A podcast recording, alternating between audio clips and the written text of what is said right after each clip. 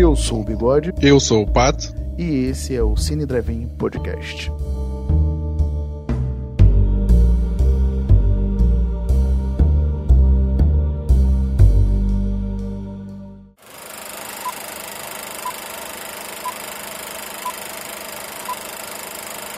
Pessoal, mais um Cine Drive-In Podcast e hoje o filme escolhido foi Faça a Coisa Certa, do diretor Spike Lee, com o elenco de Spike Lee, é, Rose Pérez, Danny Aiello, Giancarlo Esposito, John Turturro, Samuel Jackson e Bill Nunn. E um grande elenco.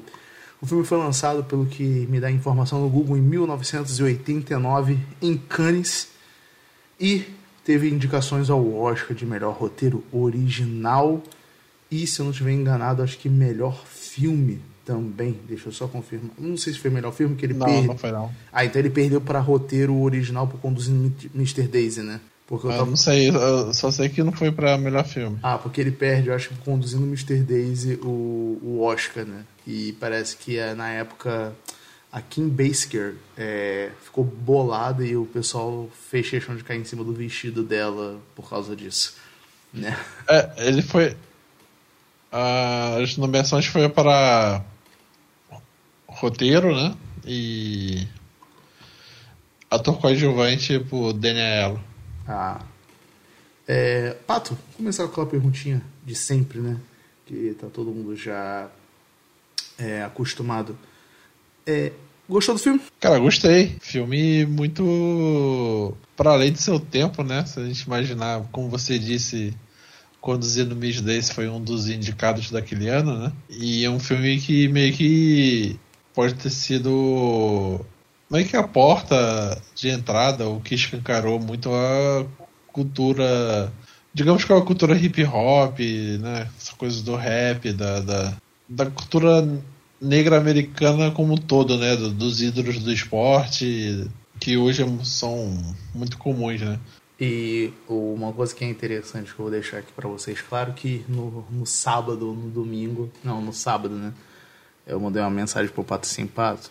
É, tô com medo de gravar sobre esse filme. Porque, além de ele ser muito atual, ele, ele levanta questões aqui que, que podem trazer certas polêmicas. Qual, é a história do filme?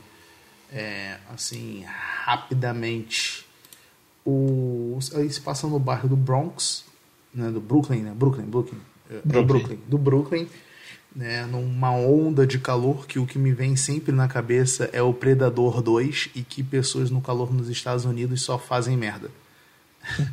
Mas eu, lendo algumas curiosidades, o, o Spike Lee falou que, que leu o roteiro do Predador 2.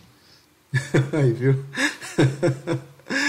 e o que que acontece, né? Temos aí o personagem do Salvatore, o Sal, que é dono de uma pizzaria italiana no Brooklyn, e ele tem ali como contratado o Spike Lee, né, que é o Mook. E tem os dois filhos dele que trabalham lá, um deles é o John Tuturro e o outro eu esqueci o nome dele agora. E o que acaba acontecendo, né? A gente tem ali toda uma manifestação, porque por causa do personagem do Giancarlo Esposito, de que na parede da pizzaria não existem atores afro-americanos, apenas ítalo-americanos, né? E começa toda uma ideia ali de, além de, é é um filme que ele mostra aquele bairro ali, aquele bairro negro, e ele vai encaminhando o filme, a gente vai ter vários problemas aí que a gente vai tentar pontuar todos eles aqui durante o programa. É... Uma coisa que é bem interessante do filme, eu vou falar logo o final do filme, então já tem spoiler aí logo de cara. A gente vai ter a morte de um personagem negro, né, pelo, pela força policial. E obviamente que é impossível não lembrar do George Floyd, que não que ele seja mais importante, e que ele já não é mais o último que aconteceu isso nos Estados Unidos, mas é o caso que ajudou a reverberar agora durante a pandemia é, todo essa questão de novo de brigar pela luta do- dos negros, falar que é, a vida dos negros realmente importa. O que é interessante do filme é o Spike Lee é mostrar aquele bairro negro e como que, por ser um bairro negro, nenhum comerciante daquelas, daquele bairro é negro quando é para a gente falar sobre é, o comércio daquele local. Como eu disse para vocês, gira em torno ali da pizzaria do Sal. Ele é ítalo italiano e a gente tem meio que uma coisa característica que eu não sei qual é a, etnia do cara, mas vamos ficar ali entre o coreano e o chinês, que é dono da mercearia. E isso é muito interessante, e eu vou ser repetitivo até para continuar a minha fala. Como é que pode um bairro de predominância negra, nenhum comerciante ser negro daquele bairro, né? E, e, isso foi uma coisa muito interessante que eu achei. Queria saber até a tua opinião sobre isso também, Pato. É, é porque comenta muito sobre as imigrações né, americanas, que o, o negro foi é, para ser escravo e, e o, o, o italiano e, e, o coreano vieram depois, né? Que a sociedade já estava já moldada, digamos assim, né? É... Eu acho que tu só vai ter um trabalho é, relativo à escravidão, até porque já tinha passado, mas talvez mais pesado, salvo me engano, é lá para aquele lado lá do, do oeste mesmo, que vai muito imigrante também de chinês para lá para trabalhar. Não sei quais são as condições, mas não vou dizer que. Vou talvez chutar um análogo à escravidão, mas obviamente nada parecido com o que os negros passaram nos Estados Unidos, né? Acredito eu. É, eu não, eu não conheço muito da, dessa coisa do, que você falou agora, mas eu falando da, da escravidão clássica colonial né, uhum. né, do, e tal. E talvez por. Ou, ou pensei assim, duas coisas. Ou nesse sentido, é, do, da comunidade negra ter ficado tão marginalizada que, que outras ondas de imigração é, sobressaíram a elas, né, como a italiana e a oriental, coreana. Ou também em relação a, a Nova York, né, Brooklyn, que eles ficaram meio que no, no hiato. O, o Sal só tá lá porque, na verdade, ele é um. Ele é um resquício do, do, do domínio italiano de, da, da, daquela região de Nova York e acabou ficando. E a pizzaria dele simboliza isso, o passado italiano. E o coreano, na verdade, a nova imigração que estava ocorrendo lá no, naquela época, na verdade, dos 80 para 90. É, é, só fazer uma, uma ponderação aí interessante, que querendo ou não é uma coisa que a gente vê aí, tem um podcast para vocês quiserem escutar lá no Wikicast, no Robocop, né? Quando tem aquele assalto ali naquela lojinha, você vê que são imigrantes coreanos que não sabem muito bem falar o idioma também, né? Coreanos, chineses, eu não sei. Uhum. E você vê que é uma característica dos anos 80, aonde se passa o filme, né? Essa nova imigração que você está falando, né? É, até um, um, outro episódio que a gente que tem no Cash é a outra história americana. Positivo. O personagem lá, neonazista, no início do filme do, do Edward Norton, é, compra esse discurso, né? Que, que, que os imigrantes coreanos estão é, roubando o lugar, né? Do, dos americanos. Sim. O que é interessante também, só dar uma ressaltada aí no, na minha fala, na verdade, é que eu vou só dizer que o único cara que tem uma coisa ali de negócio, acredito que seja ele, mas é um negócio obviamente diferente do que a gente está falando aqui, seria o personagem do Samuel Jackson, né?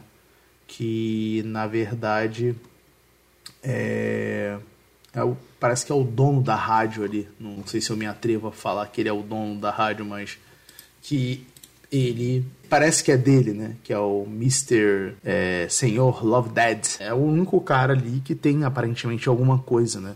Não sei o quanto ele lucra com aquilo ali para ou se ele lucra, né? Mas a gente vê a princípio ali que a gente tem sempre esse polo do italiano e a nova imigração ali, talvez, né? Nova, talvez, vamos botar entre aspas aí. É, oriental pelo lado de coreanos ou chineses, seja lá o que for para as vendinhas, né, que parece que vira característico. É, o que eu acho engraçado no filme, e eu vou dizer que me incomoda bastante, e eu posso estar, obviamente, com a minha visão errada, eu não sei qual é a sua opinião sobre isso, espero que ou você me esclareça, ou que depois eu mesmo me esclareça sozinho, caso você não consiga, né? Mas é a questão do personagem do, do Giancarlo Esposito ali. É, eu, por isso que eu falei para você que eu tava com medo de gravar o programa Porque a princípio eu acho que ele não tá certo. Eu entendo a indignação dele, mas eu acho que tanto ele como o Rádio Rainha, que eu vou chamar de Rádio Rainha, e uma curiosidade, o, o ator é o Bill Nunn, ele é o. Esqueci o nome dele no Homem-Aranha, mas ele é aquele repórter que sempre ajuda o Peter Parker no filme. Tu lembra dele? Ah, com. Nas cenas com o Jameson, né? Com as cenas do Jameson, é ele, é o Rádio Rainha aí. É ele que, que tá aí no filme do Caso Faça Coisa Tanto ele quanto o personagem de João Carlos Esposito, né? Cara, para mim, eles, né? O Bug, né? Bug Out, eles para mim são dois inconvenientes na parada, sabe? É óbvio que ali o Sal ele não é santo também, né? Ele só é um pouco melhor que o personagem do Deon Tuturro o irmão seria o melhor de todos ali, que é o cara que realmente não quer confusão e quer ver a mudança realmente das coisas ali, né? Que é o Vito. Mas é, é que eu não consigo aceitar a atitude dos dois personagens. Para mim, eles realmente são inconvenientes. Eu não sei o que, que o. É, qual é a intenção do Spike Lee com os dois personagens. Assim, queria saber qual é a tua opinião em relação a isso, até, obviamente, em contrapartida da minha opinião. É, eu acho que o filme tenta construir a partir do, do, de uma parte comentar sobre o todo, né? Vai, uhum. vai acompanhando o dia do, do de, de determin, dos mesmos personagens, né? Mas não deixa de ser um comentário sobre a sociedade inteira, né? Sim. É, o Spike Lee veio depois fazer o filme do Malcolm X, né? E tem um, uma coisa do Malcolm X que ele meio que fala que é, o, o ódio é proporcional ao tamanho da violência que as pessoas sofrem, né? Então, ali tem meio que um ciclo vicioso, uma pirâmide de, de certa violência que, que gera os ódios, né? Tipo, é, vai ter o o negro contra o latino, o latino contra o coreano, o coreano contra o judeu, é, o judeu contra o policial, sei lá, vai ter um ciclo vicioso, vicioso. negativo nesse sentido. Uhum. Então, é, eu acho que são personagens muito arredios, assim, né? É, já chegam pro. É, na flor da pele, digamos assim, né? E no caso, por exemplo, o Rádio High, é, ele também não recebe, tipo. Ele chega, né, querendo causar, se, se expressar, mas nem sabendo como. Mas é tipo, dá para desligar o rádio, por favor? Ele não recebe essas palavras. É, tem isso também, né? E o. O Big, Big Out, né? O personagem do Giancarlo. Que engraçado é que ele é descendente italiano, né? É. é... Eu acho. É que não. É que eu vejo assim, o Sal se a gente for ficar discutindo motivação assim do particular dos personagens, é, de certa forma ele tem razão. Estou numa propriedade é, privada, ele faz o que quiser no estabelecimento dele. Mas eu acho que não é sobre o estabelecimento, é sobre a sociedade mesmo. Você pode dizer, cara, o, o, os negros é uma grande fatia da, do, do, do, consumo do, da indústria do entretenimento, porque não tem personagens é, representação negra na, nos filmes, na, na TV. Aí já é um pouco mais amplo essa visão do que exigir do dono da padaria ter, ter essa iniciativa, sabe? Não, sim, sim, eu entendo. É porque, assim, eu entendo, obviamente, até concordo com a tua fala, né? É, mas é porque, assim, eu já vejo isso que você falou inicialmente é muito importante. Essa cena é muito boa, realmente. Que eles vão mostrando o ódio de cada um, né? Parece que a cada momento você, tipo, se eu recebo ódio do branco, eu como negro, eu, sou, eu não tô falando que essa é a verdade, eu também tô só, sei lá, botando um ponto de vista. Eu como negro vou odiar o latino, o latino vai odiar o coreano, o coreano vai, sabe, tipo aquela cadeia do grito. O teu chefe grita contigo, aí tu chega em casa, é, chega no trabalho grita com alguém menor que você, alguém que é menor que você, né? Chega em casa grita com a esposa, aí a esposa vai grita com o moleque, aí o moleque fez alguma coisa que vai acarretar tudo. Na... Que tem toda essa essa cadeia, né, do vício do grito. Mas é que eu é, como você falou, eu obviamente eu percebo isso também. Eu vejo aquele bairro como um micro-universo de todos os Estados Unidos, praticamente, sabe? De como funciona a, a, política ali das coisas. Porque, tipo, o.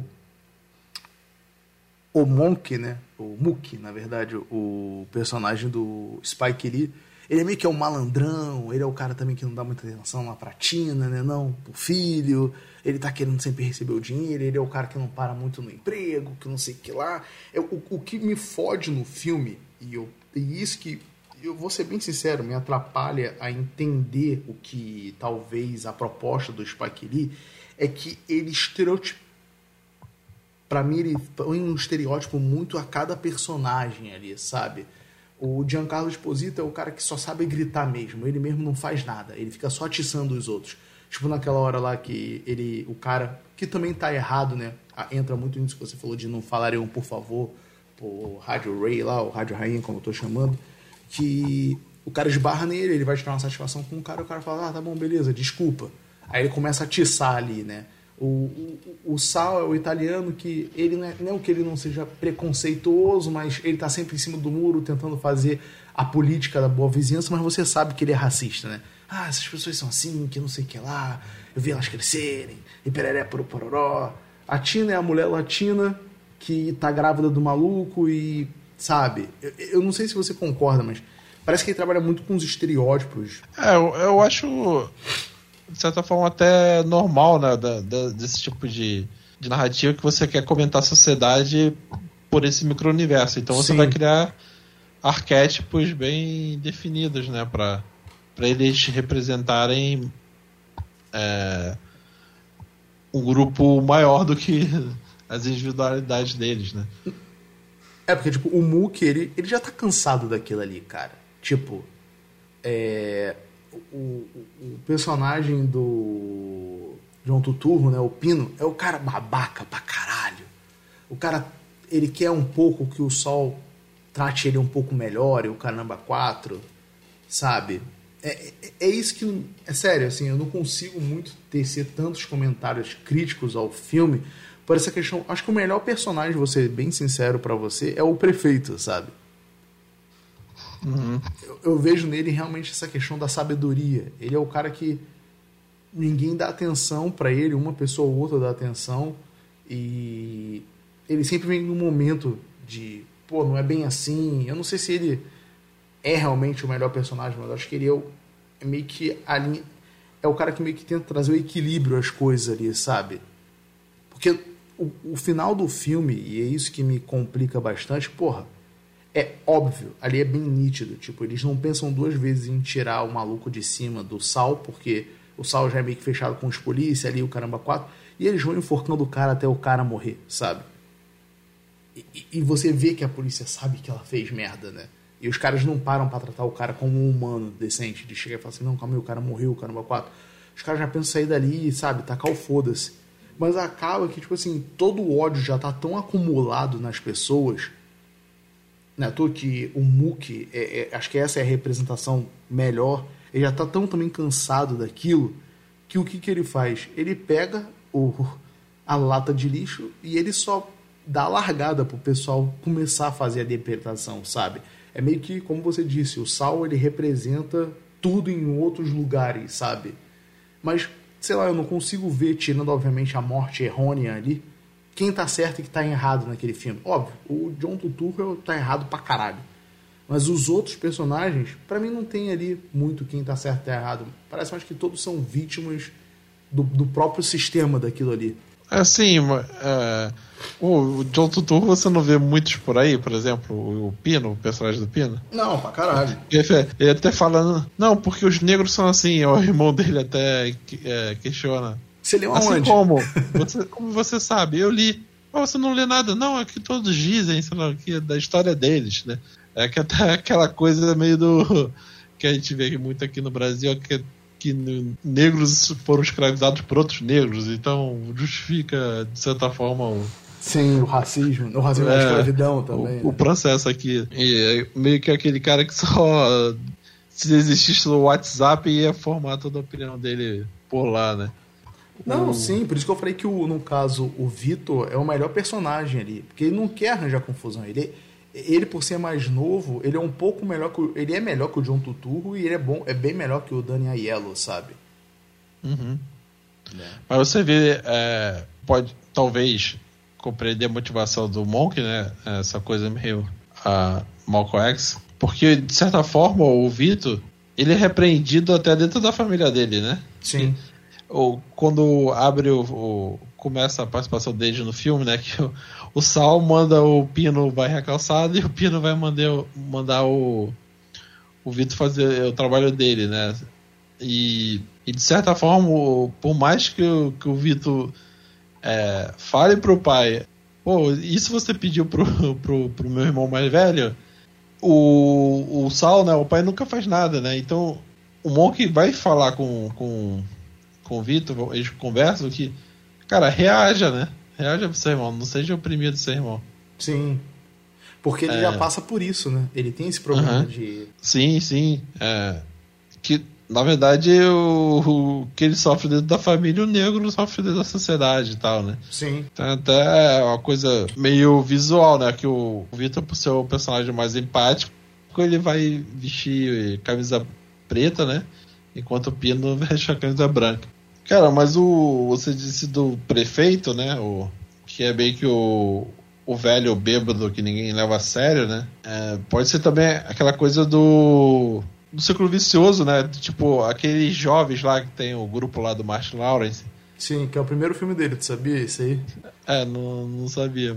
É, que de certa forma desdenham dele, né? Que, que até a, a menina lá vai ficar com pena, mas é de certa forma eles ignorando o passado. O passado que, na verdade, é, são eles amanhã, né? Sim, é, é, é, isso, isso é muito interessante, essa cena, porque me lembra o refrão de uma música que é tipo: se você tolerar isso, seus filhos serão os próximos. Ele, quando mais jovem, tolerou os problemas, o prefeito. E ele meio que tá passando esse ensinamento para os mais novos e os mais novos ignoram a parada, sabe? Uhum. Ele fala, pô, eu escutava meu filho chorando com fome. É, eu nunca faria isso, que não sei o que lá, eu ia sair, ia trabalhar, sabe? Tipo assim, ah, enquanto não acontece comigo, eu vou ficar aqui na balbúrdia, né? Depois eu vejo aí se vai precisar de alguma coisa, de eu fazer alguma coisa. E que, de certa forma, é, esse tipo de eclosão social já, já, aconteceu antes nos Estados Unidos, né? E aconteceu depois e depois, né? O, o George Floyd, por exemplo. Acho que o filme ele vai construindo ao longo. Ele vai retratar um dia, né? Esse dia de calor intenso meio que a montagem da pra preparação da tragédia, né? Que acontece no final. Sim, e o que é mais interessante também é lembrar que não precisa de um calor extremo para acontecer isso, né? Porque parece que o calor extremo pode ser meio que uma alusão ao termômetro que está chegando ao limite do calor, sabe? Vai explodir. Quando a, gente, é. a, quando a gente sabe que não precisa de um calor extremo, mas sim de talvez de muito tempo, porque a gente pode trabalhar aí pensei isso agora aqui, por isso que às vezes é bom conversar, porque é aí que a gente vai analisando as coisas de forma melhor também e a cabeça vai funcionando. Porque, assim, óbvio que isso aí é uma, uma observação minha agora.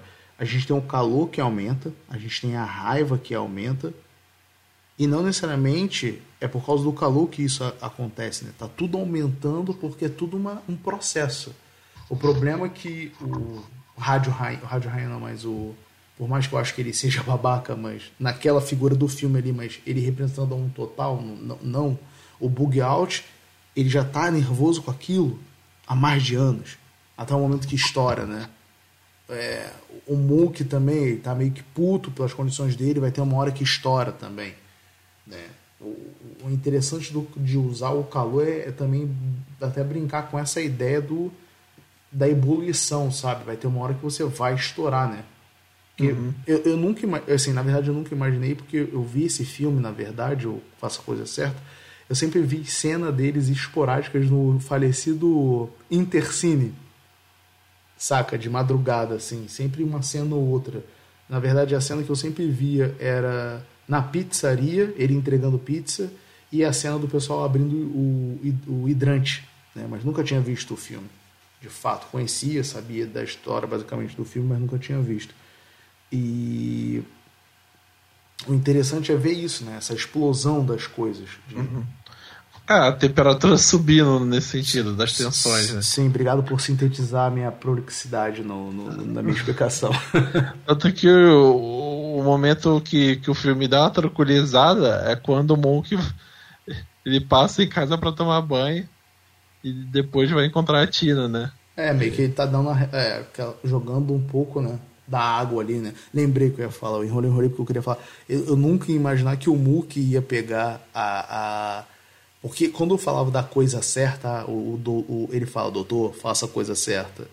Eu pensei que a coisa certa era evitar que tivesse a confusão, né? Mas talvez a coisa certa que ele fez ali foi estourar o vidro, né? É, porque é, é uma frase do, do Malcolm X, né? Se eu não me Sim. engano. Faça. É, é aquela coisa. Se ele não faz, vai ficar meio que. Vai passar incônome a morte do, pela opressão policial, né? Sim.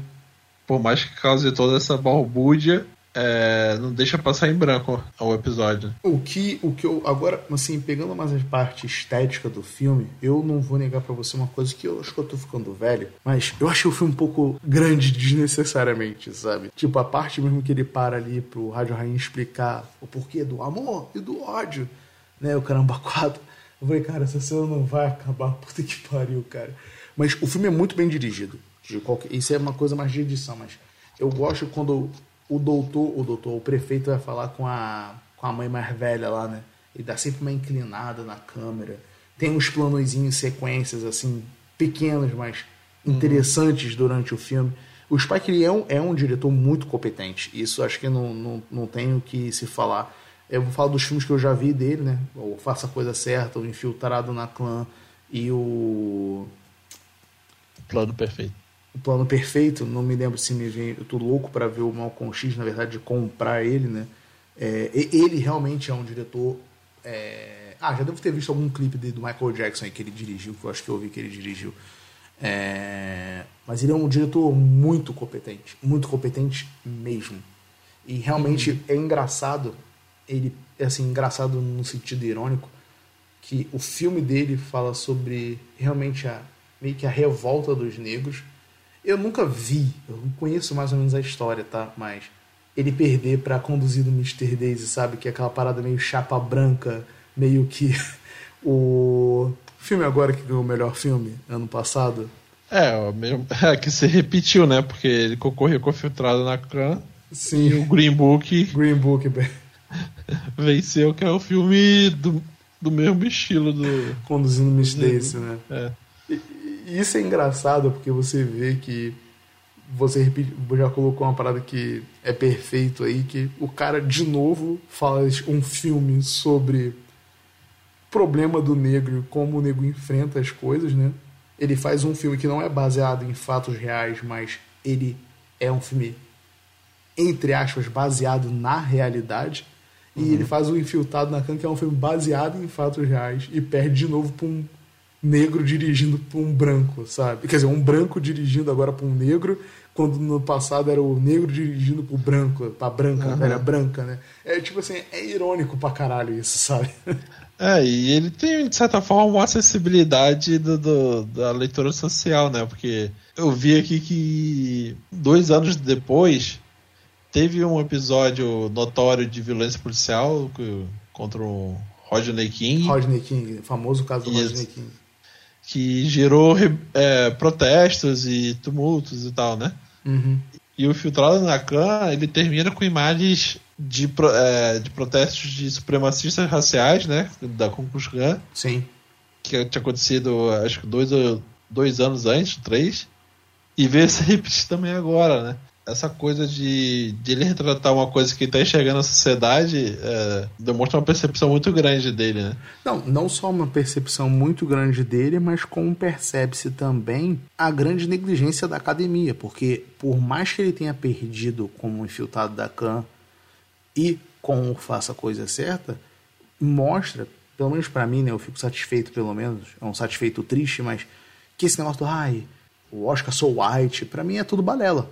É, mostra que já teve oportunidade de, de, de avançar muito antes, né? É, Porque o- hoje esse filme com certeza estaria na- na- nas cabeças, nas premiações. né? É. Sim, e com certeza. estaria sendo debatido, né? e não ganharia. Uhum.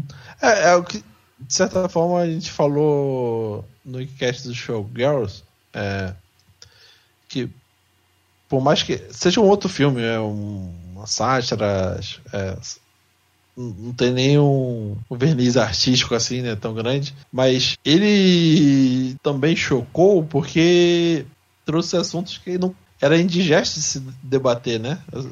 Aí já dá questões da, das mulheres, dos abusos, da, de como funciona a indústria do entretenimento e tal. E eu acho que faça a coisa certa, é, de certa forma, algo parecido, porque meio que a academia, ah, a gente não tá pronto para isso, então não, não, vamos dar tanto holofote assim a esse filme. É, o foda seria o Spike Lee passar pelo mesmo problema, mas seria muito pior o dele do que o Leonardo DiCaprio e o Martin Scorsese, né?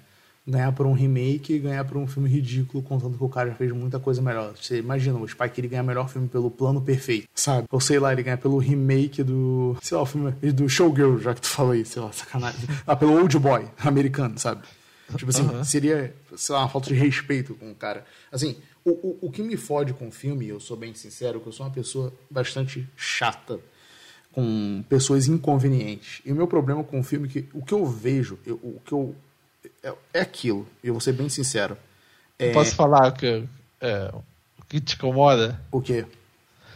A mesma coisa no, no que horas ela volta da menina lá, ir lá tomar o sorvete. Do... Sim, é isso. Você sabe, eu tenho um problema com pessoas que eu acho que é inconveniente. Tipo, eu, eu fico meio puto com um cara que tá dentro de um ônibus e ele. Eu, eu tenho esse não é um preconceito, né? Então eu não consigo fazer essa separação. Tipo, o cara. Todo mundo lembra da época que os caras começavam a escutar é, sem fone de ouvido. Sem fone de ouvido. Tipo, eu sei que aquele cara ali não tá fazendo nenhuma manifestação, cara. Isso me incomoda muito, sabe? Muito. Com certeza eu faço alguma coisa que incomode alguém na vida real, né? né? Minhas piadas aqui, minhas ingestões de saco em cima de vocês. Ah, vocês são burro pra caralho, cara, quadro, não entenderam. Não é isso, sabe? Mas, tipo assim, isso me incomoda muito, até pelo tipo de educação que eu tive, sabe? De tipo. Meus pais eram muito rígidos daquele negócio. Se eu fosse para casa de alguém, eu não podia aceitar nada que se eles não pedissem, não deixassem eu comer, eu não podia pedir para ir ao banheiro se der mole, sabe? É que eu acho que no caso desses filmes, você tá levando muito na literalidade. literalidade. Eu consigo tirar a Revolução Francesa do Batman do Nolan, mas eu não consigo tirar do Faça a Coisa Certa do, do, do Spike Lee, a mensagem real. Que você pensa, sei lá, outra metáfora que poderia ter. É o cara, ele tá na cultura hip hop. É o, as joias, o dente de ouro. Sim. E o Public Enemy tocando no rádio. É, é tipo alguém. É, e isso era meio. Não é nem o que é hoje, né? Que hoje é até objeto da indústria da moda e tudo mais. Era, era um negócio distante. Aí o cara entra no ambiente conservador, ele não vai ser bem tratado, né? Bem recepcionado.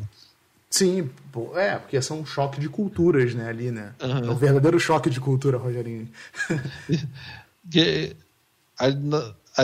pode ser que na literalidade ele é o cara que tá inconveniente e entra pro som, até porque o filme trabalha essa coisa do. do usa a, a, os alto-falantes da rádio dele para usar a música durante o filme, então a música é bem mais alta do que normalmente seria um rádio e, e engraçado também, né? Que fica, é que esses, esses rádios eu lembro, né, que... que... Eram escrotos, cara. É, não, e comia pilha pra caramba se você quisesse ouvir sem fio, né, sem... Sim. E, e ele vai comprar 20 pilhas tambores, né, nossa. Sim. O, o, isso você falando agora, obviamente, foi o que eu falei. Eu preciso, às vezes, conversar para botar minha cabeça para funcionar.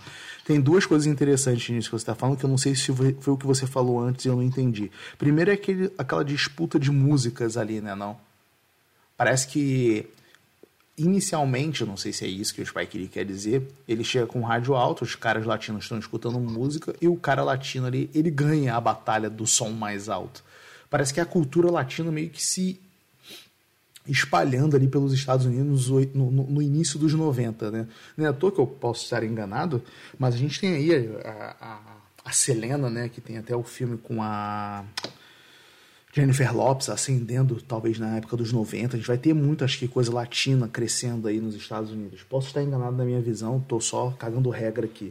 E o que é mais interessante também é que a gente só vai ver esse ápice da cultura hip hop crescendo, por mais que tenha o Tupac, é, como é daquele cara que tem até na, no quadro lá do Boca de Algodão mesmo, Notorious Big. Notorious Big vindo aí, a, realmente uhum. a cultura, acredito eu, me corrija se você sabe, e o ouvinte também escreve lá pra gente, pra me corrigir talvez, tu só vai ter realmente uma ascensão da música é, negra do rap durante o, o início dos, dos, dos 2000 ali, se eu não estiver enganado, né? Aí atingiu um mainstream, né? Que, é, na sim. verdade, o Notorious Biggs e o Tupac, que são mais contemporâneos entre eles, já é um pouco depois do filme. No filme é mais o. É, quando estoura o Public Enemy e o NWA, né? Do que é o Folk the Police. é, se você pegar uma coisa estética que lembra muito o filme, aqui todo mundo vai se lembrar do seriado do O Maluco no Pedaço, o Fresh Pizza, que é de um ano depois que começou o seriado. Então, é, é meio que nessa virada mesmo do pros, dos 80 para 90 que vai começar a explodir mesmo é, essa cultura do hip hop. E é legal ver também, né? Porque, o, por exemplo, o, o personagem do Exposito, né? O, o Bugout, ele, ele é o mais africanizado, né? Nas roupas dele. Sim. É, Até que, no cabelo também. Uhum. Ele seria o mais que o Monger, né? Do, deles e tal. É, Tudo aqui é o mais radical mesmo. É, na verdade, e... eu não acho. Sabe qual é o problema para mim com. Fazendo agora uma análise melhor, obviamente, do personagem? para mim, o que. Ele, para mim, é o cara do Twitter, tá entendendo? Ele não consegue analisar o problema e julgar a parada. Ele quer gritar, sabe? Ele tá uhum. indignado, mas ele quer gritar. Que foi o que você falou, obviamente, no início, e tá, a ficha tá caindo melhor agora.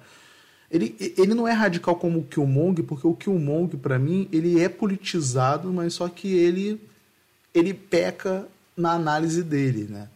O, o, Mas é que eu digo, por exemplo, nessa coisa desse ser o mais africanizado, é que virou uma coisa meio Policarpo Quaresma, né? Tipo, ele vai começar a valorizar muito a cultura negra e vai rejeitar todas as outras, né? Uhum.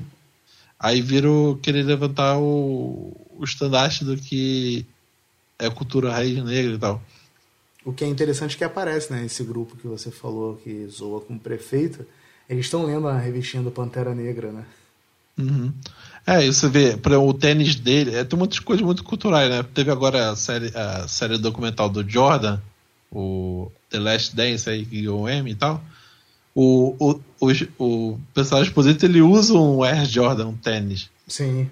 E a série, e, o filme já abre também com, com a camisa do Jordan, né? Que ele sentado na cama contando dinheiro. Com, é, aí mostra é, o, também outra coisa, né? Ele, e durante o dia ele vai usar a camisa do do Robson, a 42 do beisebol, né? Que é o primeiro jogador negro a disputar um esporte americano, uma liga profissional americana, que, que é uma figura gigante nos Estados Unidos, né? E até o, tem um filme do, do, que até o falecido Chadwick Boseman faz, né? O, esse jogador. Então tem muita coisa de cultura americana, grafite, que, que vai explodir mesmo no, no, nos anos seguintes. Sim, sim.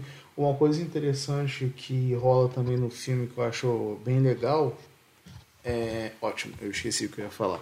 Mas, levando o programa quando eu lembrar, eu falo é, o, o que eu acabo achando legal no filme também é esse. Eu achei legal como ele retrata o cotidiano daquele bairro ali, sabe? E isso eu achei muito legal. Muito legal mesmo. Porque se a gente parar pra pensar, é meio que. acho que eu já falei isso no Wikicast, não lembro se foi aqui ou em papo, em off. Ele tem bem aquele negócio, os caras que ficam no portão, o maluco meio doidinho, né? Que é o que fica lá pintando as figuras do Malcolm X com o Martin Luther King.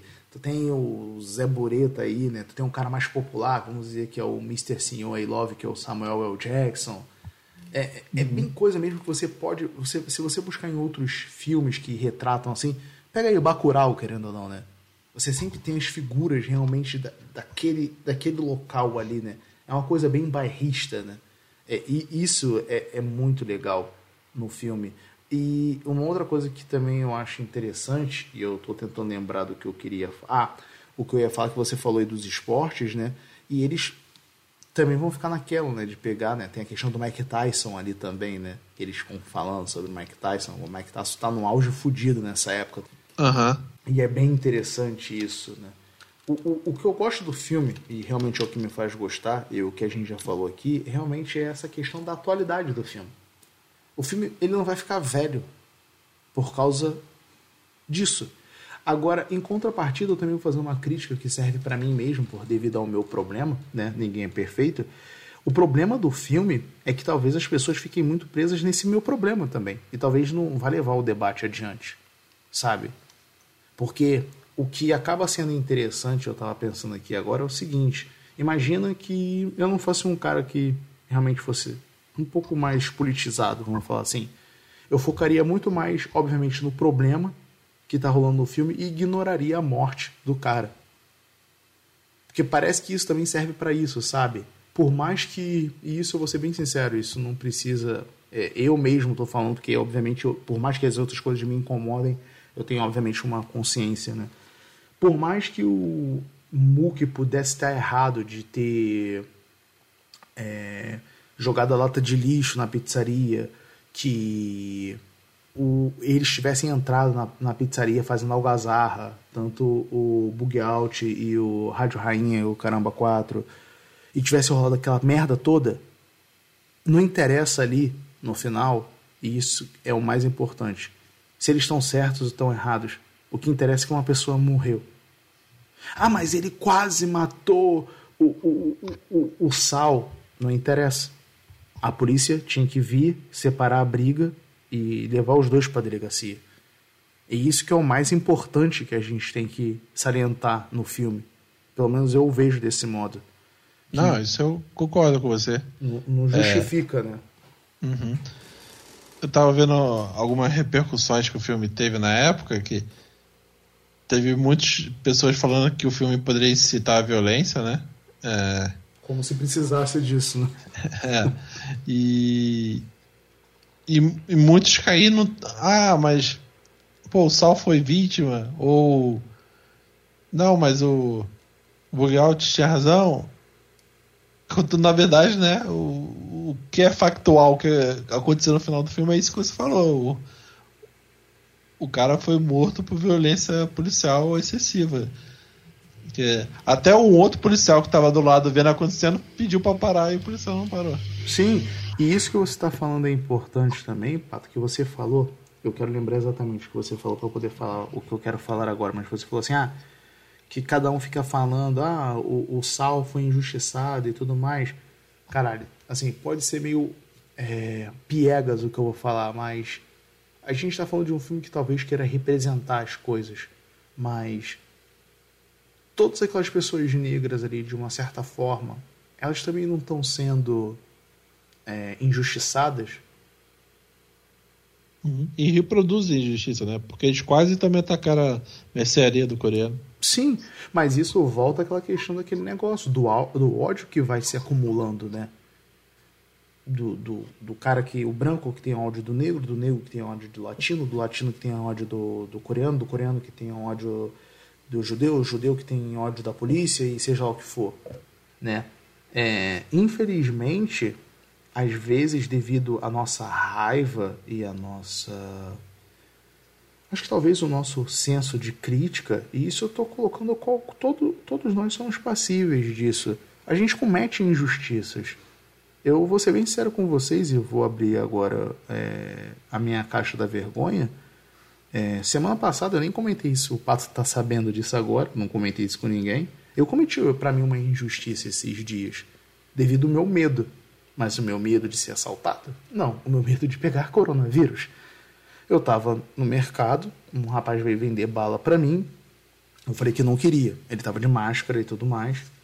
Aí eu dei uma desculpinha, não, cara, não quero, obrigado. Porque realmente eu estou evitando de ficar perto das pessoas. E quando eu estava saindo do mercado, um rapaz veio me oferecer bala. E eu fui um pouco ríspido com o cara, porque ele estava sem máscara e estava perto de mim. Aí o cara saiu puto comigo. Ah, toma no cu, eu não quero dinheiro, tô vendendo bala, que não sei o que lá. Eu fiquei mal por aquilo, mas o meu medo falou tão alto de eu não quero ter nenhum contato com ninguém sem máscara que eu acabei sendo ríspido com o cara e o cara pode encarar que talvez a minha grosseria ou talvez não tanta grosseria, né? Seja porque ele fosse negro ou porque eu sou um babaca, eu sou um playboy que tava com a chave do carro e tô cagando para tudo aquilo, sabe? Mas o cara ele já tá, recebe tanta negação, tanto é, esculacho, que para ele qualquer coisa, ele assim, entendam o que eu quero falar, tá, gente? Não me levem a no que eu vou usar o termo agora, mas é como se já fosse um bicho acuado, sabe? Sabe quando você já espanca tanto um cachorro e só de você chegar perto para ajudar um cachorro que já tá abandonado, ele se acua? Sabe? E quando eu uso o termo bicho é porque às vezes essas pessoas são tratadas como bicho. Eu já sofri racismo, não foi um racismo tão grande assim. Já sofri na verdade, dentro de casa, não vou entrar em detalhes agora, mas que é muito ruim, cara. É muito ruim. Então essas pessoas já estão com tanto medo, tanto medo no tão com raiva que às vezes a gente não consegue entender o ódio que é representado. Desculpa falar muito, Pato. Falei alguma coisa que eu acho que você queria falar. Não, é, não tenho muito o que acrescentar, não. Não, é porque eu, eu, juro pra você, tipo assim, é muito complicado, sabe, cara? Uhum. Tipo assim, é por isso que eu falei pra você, porque você sabe que você já me conhece. Meu problema com que horas ela volta é a questão do sorvete. Mas, parando pra. Tendo esse papo, aí você já reflete melhor. É, é isso, sabe, cara?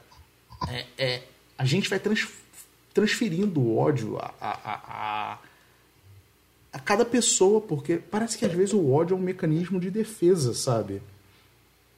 Não uhum. sei, não sei. Assim, é sério. É, eu acho que talvez se arredias, né, no sentido de fugir da, da, da, das soluções convencionais e tal, né? Do...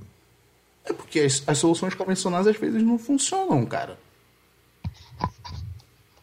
Uhum. Sabe? Tipo, não funciona. E às vezes o, a raiva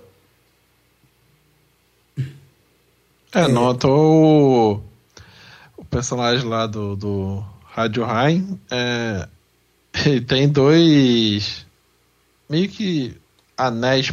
É, soqueiras, é, é, soco inglês, soco anéis, inglês. sei lá. Não sei bem se é um anel ou um soco inglês, mas é cobre os dedos todos, né?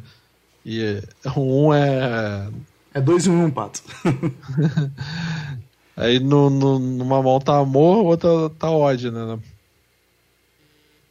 E na luta imaginária que ele faz lá pro, pro Monk, é, tipo, o amor vence, né? Sim. Mas é tipo, demonstra que ele é o cara em conflito, né?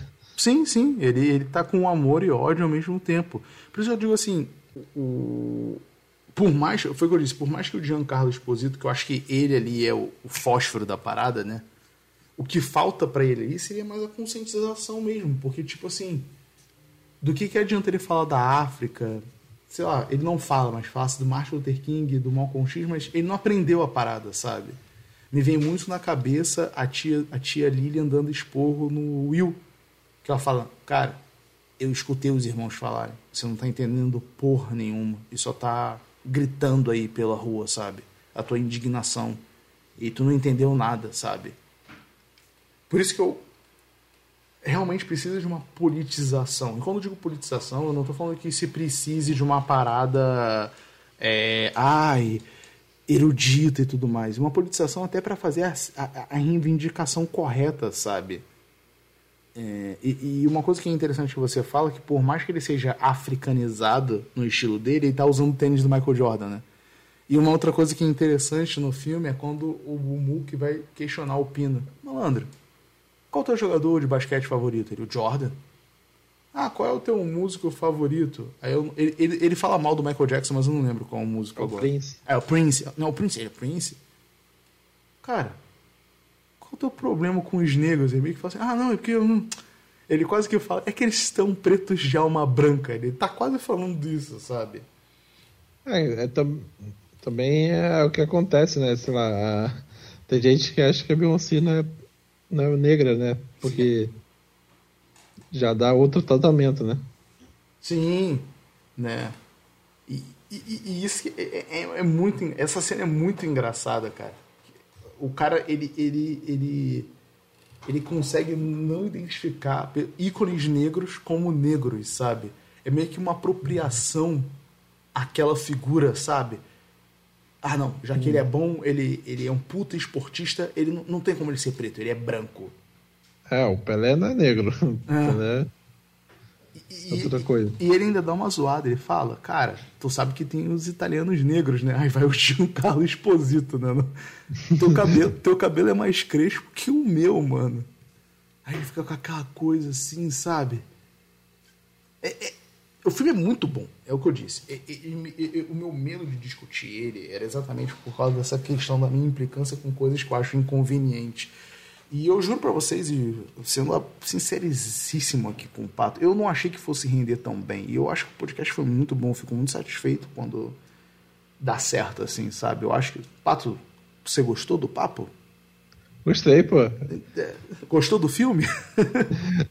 Gostei também, adorei. Não, é, é isso, sabe, cara? É- é- é- vejam, ve- se você já viu o filme está escutando esse podcast, assista o filme, preste atenção nas minhas palavras, pelos meus incômodos, sabe?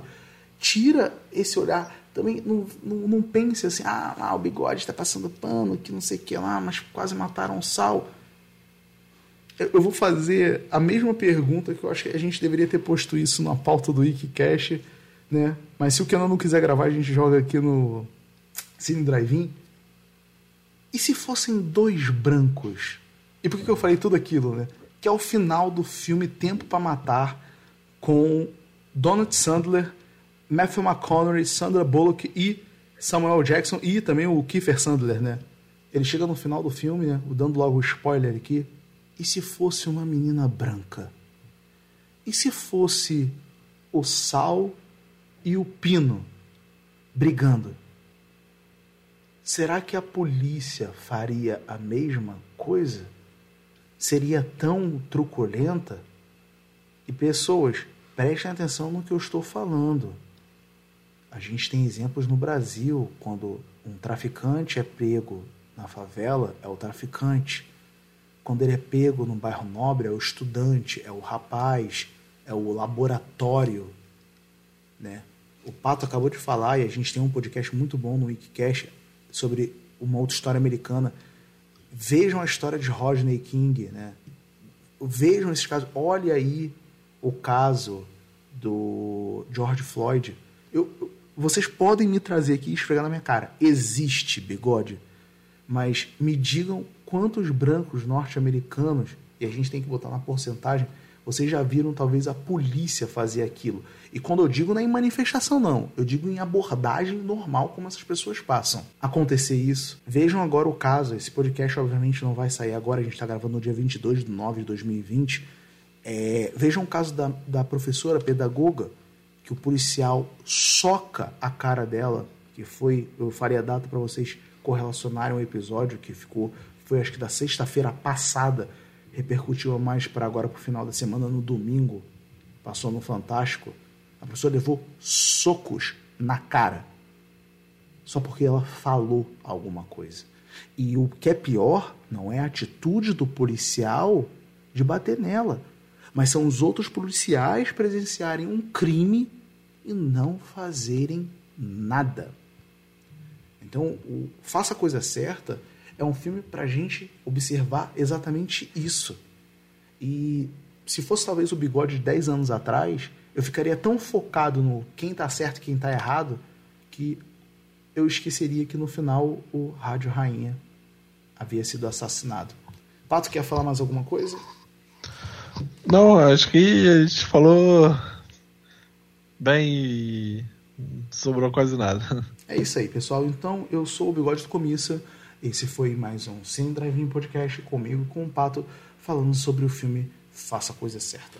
É isso aí, pessoal. Até o próximo programa. E só deixar um recado aqui: esse programa vai ser dividido em temporadas e acredito que esse ainda faça parte dessa temporada. Ainda vou decidir isso com o Pato.